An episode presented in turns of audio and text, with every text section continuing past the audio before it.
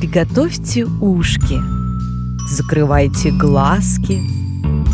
Мы перенесемся в чудеса из сказки. Ай, мам, ми. Сказка про Пиу-Пиу, интуитивного робота. В далекой галактике на одной маленькой планете из железа и алюминия жили роботы. Было их очень много на планете. Все они занимались тем, что строили космические корабли. Только и строили. Ни один из роботов никогда не улетал со своей планеты. Роботам просто не было это интересно. Они были полностью погружены в вытачивание деталей для новых космолетов. У них даже голова всегда была опущена вниз из-за ненадобности смотреть в небо. Среди рабочих появилась новая партия более молодых роботов. Они, по слухам, могли поднять целую тонну веса и даже не скрипнуть своими деталями. Это была улучшенная версия, более сильная, выносливая и интуитивная. Что такое интуиция? Из роботов, конечно, никто не знал.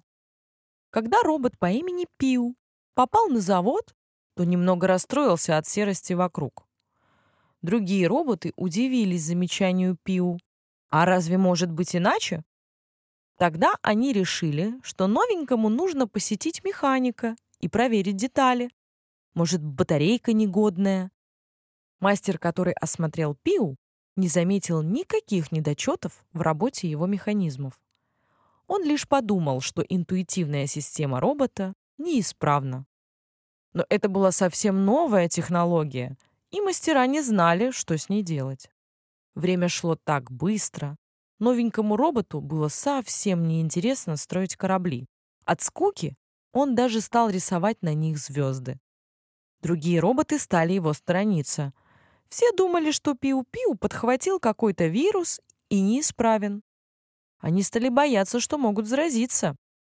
Вечерами Пиу смотрел на небо и мечтал о том, чтобы отправиться путешествовать в новые миры, о планетах, где не все серое из железа и алюминия.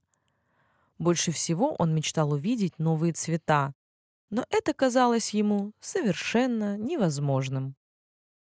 Сломанный корабль. Одним днем на заводе нашли бракованный корабль. Тот самый, на котором Пиу нарисовал звездочки.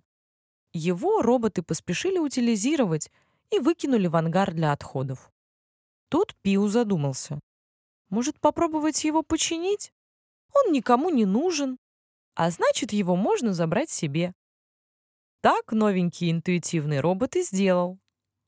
Теперь днями он работал на заводе, а по ночам пытался отремонтировать непригодный корабль.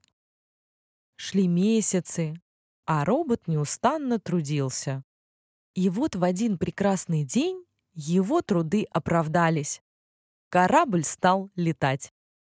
Тогда после рабочего дня Пиу сел в корабль и стал тренироваться в полетах. Он нажал на все необходимые кнопочки и ждал взлета. Ему было немного страшно. Вдруг космолет все еще неисправен. Но он постарался отогнать от себя плохие мысли и крепко зажмурил глаза. Три, два, один, взлет! С шумом и свистом робот оторвался от серой планеты и очутился в открытом космосе.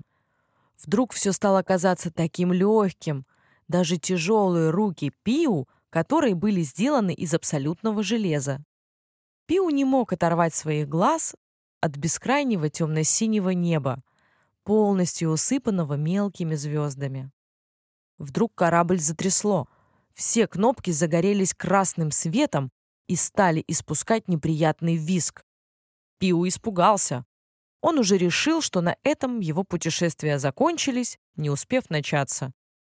Тут корабль резко понесло в сторону огромного сине-зеленого шара. С каждой секундой он становился все больше и больше. Интуитивный робот вцепился в штурвал и зажмурил глаза. Хлопок! Корабль разделился на две части, и капсула, в которой был Пиу, медленно стала опускаться вниз на какой-то зеленый ковер. Оказалось, это раскрылся парашют. Пиу был так счастлив, он остался цел. Но где он очутился? Мир зеленых ковров. Вокруг все было таким ярким, таким зеленым, а над головой все было голубым. Пиу открыл рот от изумления. Он и не подозревал, что другие миры могут быть настолько прекрасны. Вдруг к роботу подбежало что-то пушистое. Пиу напугался и зажмурился. Вдруг он почувствовал, что это что-то страшное облизывает ему руку. «Персик, ты где?» — раздалось в стороне.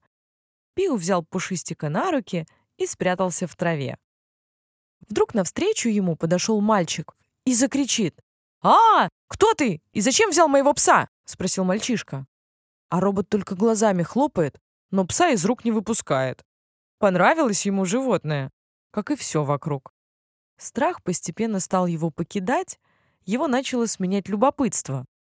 Еще вчера он на сером безжизненном заводе собирал корабли, а сегодня контактирует с неизвестными созданиями, такими мягкими и вечно облизывающимися. Вот бы видели его другие роботы сейчас. Хотя разве они бы смогли увидеть? Они же никогда не поднимают голову.